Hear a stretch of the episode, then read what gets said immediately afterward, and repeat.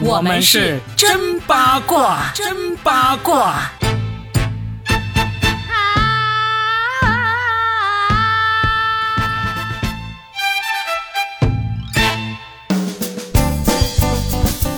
欢迎来收听我们新的一期真八卦，我是算一卦高效大叔罗宾，大家好。大家好，我是今天哎呀，好渴望年下恋的扒一扒佳倩。哎，，Robin，，你知不知道什么叫做年下恋？嗯，就是姐弟恋的，呃，最流行的说法嘛，对不对？比姐弟恋呢还要稍微的这个度不一样。姐弟恋可能就是女大三抱金砖，对吧？或者大一岁、大两岁都叫姐弟恋。但是年下恋呢，其实是要年长，应该至少十岁以上吧，这个才叫年下恋。年下恋就一定是指女性比自己小很多的男性谈恋爱才叫年下恋，而这种。就是男性比自己年纪小很多的女性谈恋爱呢，就叫做老牛吃嫩草。哎呀，好歧视啊！哎，最近好像好多好多这样的电视剧，有没有发现？嗯，是的。首先，第一，我觉得 Robin，你这个理解能力要是再不跟上时代的话，你这老牛根本就吃不到任何的嫩草了。你要小心了啊！我要做一头清心寡欲的老牛，不可以吗？啊，就是不吃草但同样产奶的一头老牛，是吗？我要吃吃西北风的老牛，简称疯牛。疯牛，好，你牛疯了啊！然后呢，再说回到就是。最近的这个姐弟恋的电视剧确实真的很多，所以最近有个热搜叫做“秦岚终于体会到了萧亚轩的快乐”，就是指她和王子异最新上档的一个叫做《芳心荡漾》的一个电视剧。哇，都市爱情轻喜剧，他在里面呢，就和这个王子异相差十几岁，但是秦岚真的保养的好好，她都四十多了，可是看上去其实差不多二十多岁吧，或者三十岁左右，三十出头的样子。对，这个姐姐保养的太棒了啊，这样的姐弟恋就让人磕起来很上头。但事实上，早些年舒淇也演过一部和彭于晏呢，叫做《胜者为王》。胜了就可以赢得这种小鲜肉，是吧？那个“胜”字呀，可以有很多种解读法。我觉得他不应该在那个电影里面用那个剩下来的那个“胜”，而是应该用那个胜利的“胜”，或者说用那个盛放的“盛”。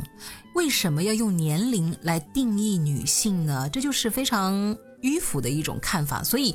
现在为什么姐弟恋的这种电视剧一下子大行其道？可能就是女性意识觉醒了。我们都说萧亚轩是鲜肉菩萨啊，她呢就不断的跟比她年龄小的这个男朋友谈恋爱。段子不是说了吗？没有人可以永远年轻，但是萧亚轩的男朋友可以。哎，你刚才说到这个秦岚的热搜啊，我其实去查了一下。这个热搜呢，可能是秦岚她自己买的，因为好像这个热搜最开始只是说体会到了萧亚轩的快乐。那各位这种成熟的女性，她们都可以给自己买一个，例如说。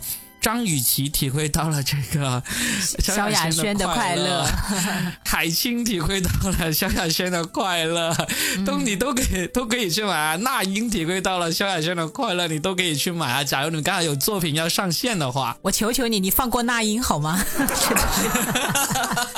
待会那英反手给你一句他在互联网最牛的那句话，那你就完了。我们就放过我们的娜姐哈，就是我是感觉。可能也刚好是迎合最近这个姐弟恋、年下恋的电视剧越来越多的这个趋势，大家都愿意来蹭这个热度哈。不过你刚才有说到，就是说为什么就今年开始，我感觉好像就今年开始，还是反正就这两年开始，这种姐弟恋的剧是越来越多、越来越多。就以前是从来没有出现过这么多的，那现在这么多，你刚才说这是女性意识的觉醒。我觉得有一点点这个意思，但我觉得更多的是这些影视业的这个出品方啊，他们把握到了现在这个消费力的主要市场，因为看剧看这种甜剧、偶像剧，就是这种甜甜的爱情剧的主力都是女生嘛。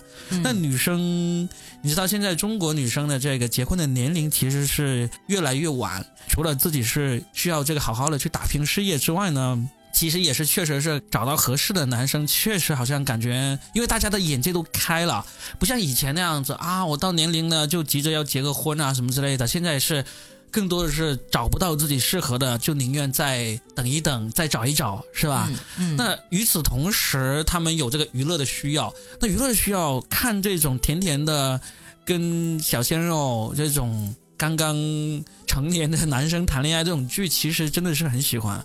大家就把握到了呀，就是最近我身边认识的女性朋友啊，你知道我我这个年纪认识的女性朋友，基本上都是属于已经可以开始年下恋这种级别的了，他们都在磕这种剧，就要么就是磕男男 CP 的，要么就是磕这种姐弟恋、年下恋的，好多啊。我觉得这个很好啊，你分析的也很有道理。那说到底。确实不就是女性意识的一个觉醒嘛？就是我们不再觉得我到了一定年龄，我就非得找个年龄更大的，比如说呃四十岁就一定得找个五十多岁的呃呃小老头儿，或者说五十多岁一定得找个七十多岁的小更老的小老头儿，也反映出一个问题，就是生活中其实对于女性想要向下兼容没有那么好兼容，那么最后就投射到影视剧。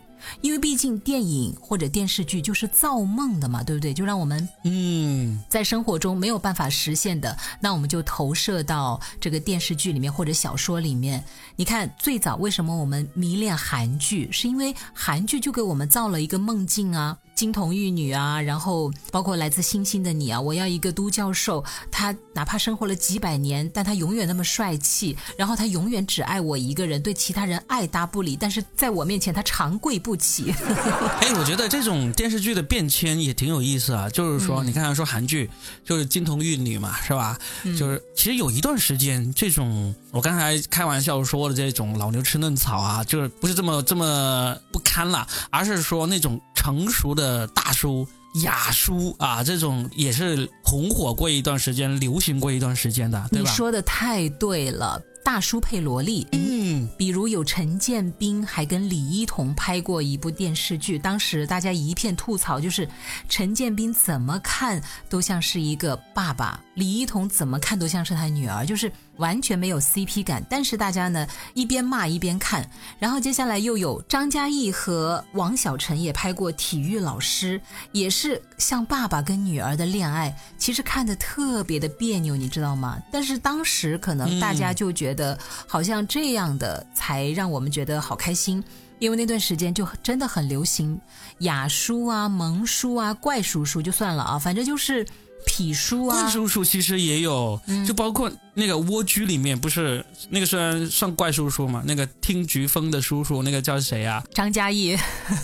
就是这种，你刚才说到这个体育老师，这个最近刚好有一部就反过来的，就体育老师变成了女生，变成了一个年下恋，是吧？体育老师金晨扮演的这个体育老师助教，然后呢，男主角是一个体育生，这不刚好就反过来了？我觉得转变还真的是挺有意思的。我有一个观点啊，说出来可能又打了我们自己的脸。我觉得这个东西好像有点治标不治本，就是看上去好像都是姐姐跟弟弟开始谈恋爱，但是你有没有发现，那个萌叔跟萝莉谈恋爱的时候，萌叔可以看上去年纪很大，是成熟的、稳重的那种成功人士的样子，而且一看就是叔叔辈。但是所谓的姐弟恋里面，秦岚保养的怎么样？然后金晨保养的怎么样？他们虽然年龄好像是三十多了，或者是什么四十了，但他们看着就跟二十多差不多。你有没有发现，其实姐姐们还是没有真真正正的。如果有一天她用了一个五十多岁的阿姨，我跟你讲，哪个电影做到了？贾樟柯的《山河故人》做到了，张艾嘉和董子健就拍了一顿，叫做“哎奶孙恋”，可以这么说了。奶神恋，张艾嘉在里面快六十岁了，是女老师，场景设置是在澳洲那边。然后董子健呢，呃，一个小孩，然后跟随张译扮演的父亲到了那边，他是他的学生。突然有一天，他们俩就啊，这个 kiss 上了。哇，我觉得那个才足够震撼，好不好？虽然张艾嘉也保养的不错，但是实际上她的整个状态就不可能像秦岚和金晨那样保养的，嗯，跟二三十岁没什么区别。所以我觉得那个才叫大胆呢，就是敢这么拍。但是我觉得哈，不管是当时的大叔萝莉，还是现在的这个年下恋啊，嗯，你刚才说的很对，就是一个治标不治本，就是一个浮于表面的潮流。大家都目前去热捧它，其实都是出于这个标签，嗯，就是想要看这个保养的很好的年长的姐姐跟这个初出茅庐的那个小鲜肉怎样展开这个恋爱。光是看这个两个人的这个标签碰撞，就已经可以足以撑起一部剧了。以前看这个大叔跟萝莉，其实也是这样子，但我觉得真正有将来有一天，大家都抛开这种年龄标签了，我看一部剧，就是因为它故事好，它这个剧情好，我才去看这部剧，或者这部剧有一些很不一样的类型，很别出心裁的类型，我们才去看这部剧的话，我觉得。这才是真正就是这个社会的审美趋向于一个成熟，趋向一个成年人审美这么一个潮流。我感觉到时候可能应该就是有这个喜欢看这种年长姐姐和小鲜肉，或者喜欢看那个萝莉和大叔的这种剧的也有爆款。喜欢看这个这个悬疑啊、追凶啊各方面的，不管你年龄如何，只是靠剧情、靠这个故事取胜的，也有市场，这才是成熟，而不是像现在这样子一窝蜂的去拍这个姐弟恋、年下恋。因为现在真的是好多，而以前当这个萝莉和大叔红火的时候，也是好多这样的剧出来。我就觉得现在国产剧、影视剧这一块真的是太不成熟了，还是还是跟风在拍。那就用黄渤说过的一句话：当你演一个茄子成功了，那么接下来所有的紫色都会来找你演。嗯，就是同样的，当一部剧红了之后，马上就会跟拍所有的剧。比如一部这个刑侦剧火了之后，接下来就是一系列的刑侦剧；一部这种穿越剧火了之后，接下来就是一系列的穿越剧。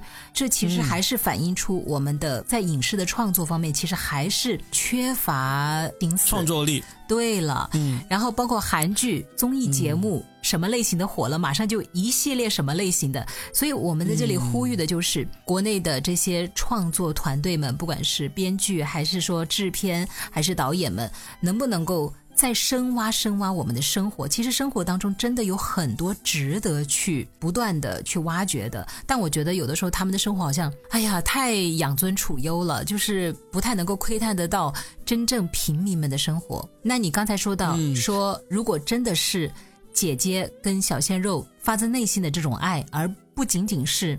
拘泥于这个外在的，我推荐一部《东城梦魇》，凯特温斯莱特在那部剧里面就演一个女警察小镇的，她离婚，然后呢身材也臃肿，当然她打扮打扮是很漂亮的啊，但是平常的她就是一副很家常的样子。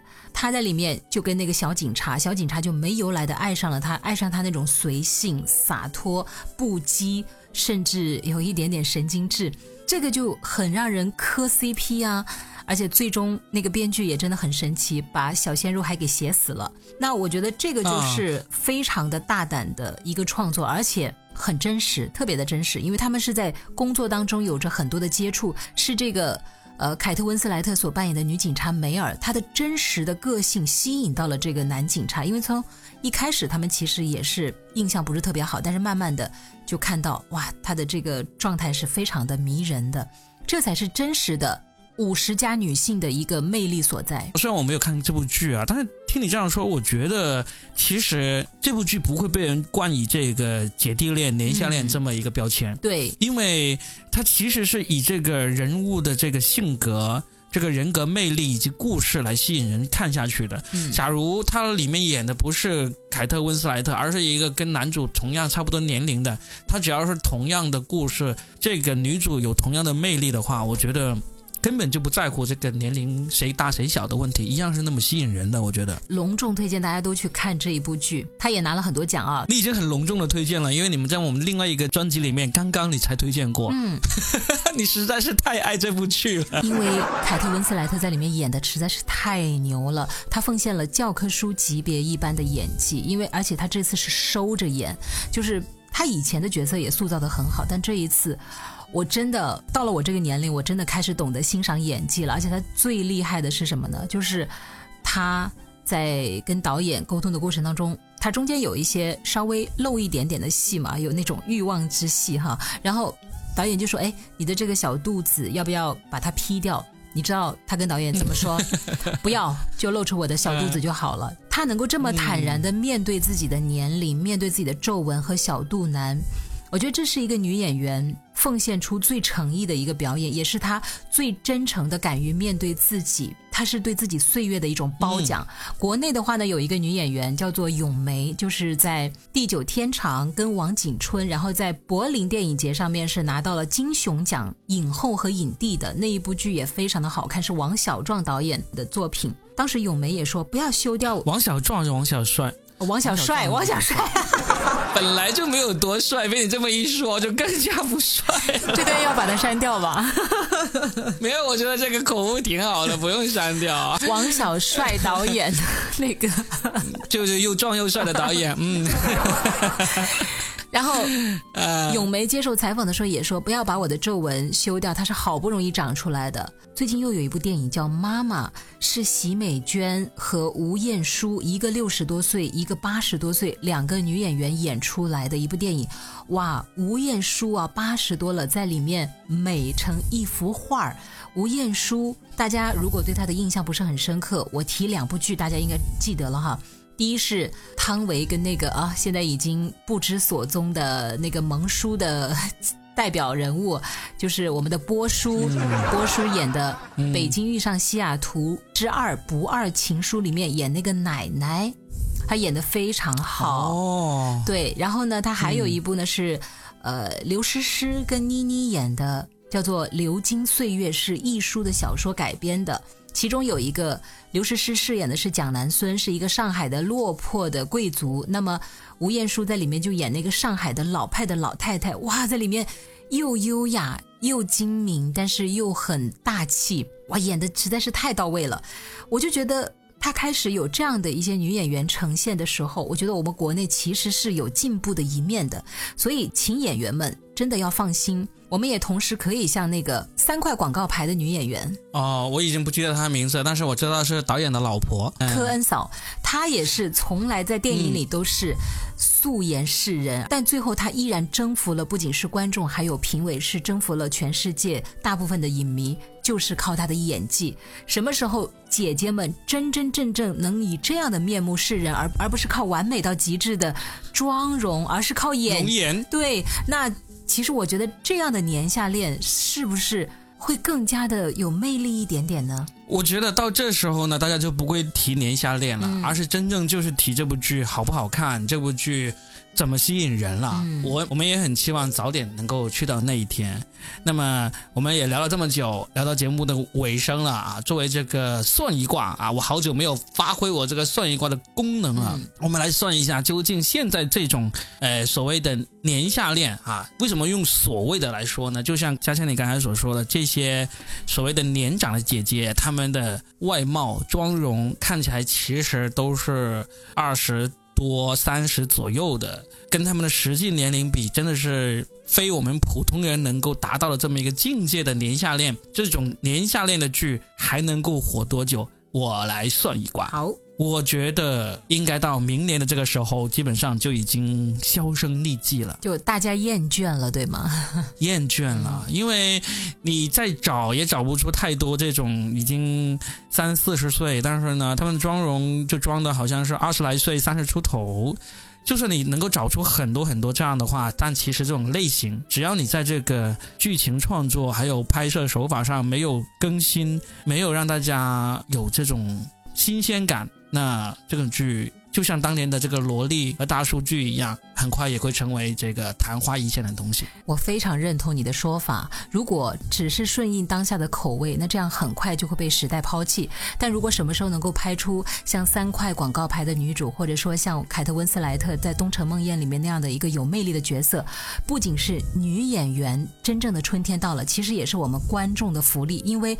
我们过了那个，就是当下我们靠电视剧来，呃，维系我生活当中那些空缺的时候的时候，我们的审美其实是会得到一个提升和改变的。就是我们终于有一天不再靠这些电视剧来续命，而是我明白，在生活当中，哪怕我没有像电视剧里姐姐那么精致的容颜，我也依然有魅力，能够不仅吸引到什么小弟弟、小哥哥、老哥哥都可以，就是。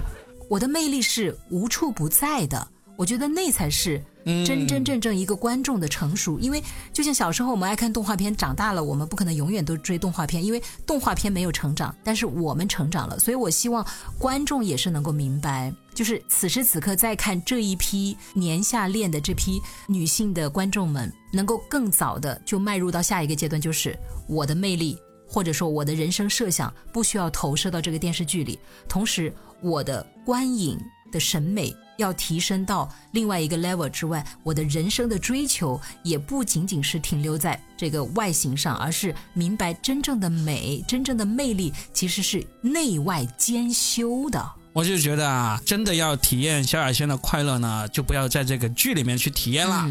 在生活中去体验吧。萧亚轩快不快乐？我其实并不是很肯定，我也不知道啊。但是呢，如果你是想要体验萧亚轩那样的快乐的话，我也祝愿我们的听众。你能够真真正正的在现实生活中体会到像萧亚轩那样的快乐。哎，我再多一嘴，我其实觉得 Robin 提出了一个非常棒的问题，就是我们都说我们要体验萧亚轩的快乐，但是真的萧亚轩快不快乐呢？从最新他参加一个什么时尚周的照片来看，他真的好憔悴啊！我觉得其实还蛮心疼他的。那他那种快乐呢？你要是从一个角度理解，就是嗯，他真的常换男朋友，真的好开心。而且每个男朋友都那么的年轻，但是你换一个角度来看，其实我们还是那句话嘛，希望的是一生一世一双人。那是不是代表着他其实，在一段关系里面没有办法保持一个长久呢？当然不是说单方面他的问题，可能双方都有问题。但其实有一个很重要的问题，就是不同年龄层次的人，不管是男的大、女的小，还是女的大、男的小，一开始我们是靠外形或者某种魅力吸引对方，但是如果一段关系要长久的下去，其实还是内在的交流、灵魂的共鸣。如果做不到这些，没有共同的价值观，没有共同的话题，没有相同的这个兴趣爱好，一段关系真的能够维持吗？萧亚轩快不快乐？我们真的不知道。但是呢，我希望听我们节目的听众快乐，这就够了，好吧？读一滴又快乐。又有钱，好，那我们这期就聊到这，我们下期继续聊，拜拜，拜拜。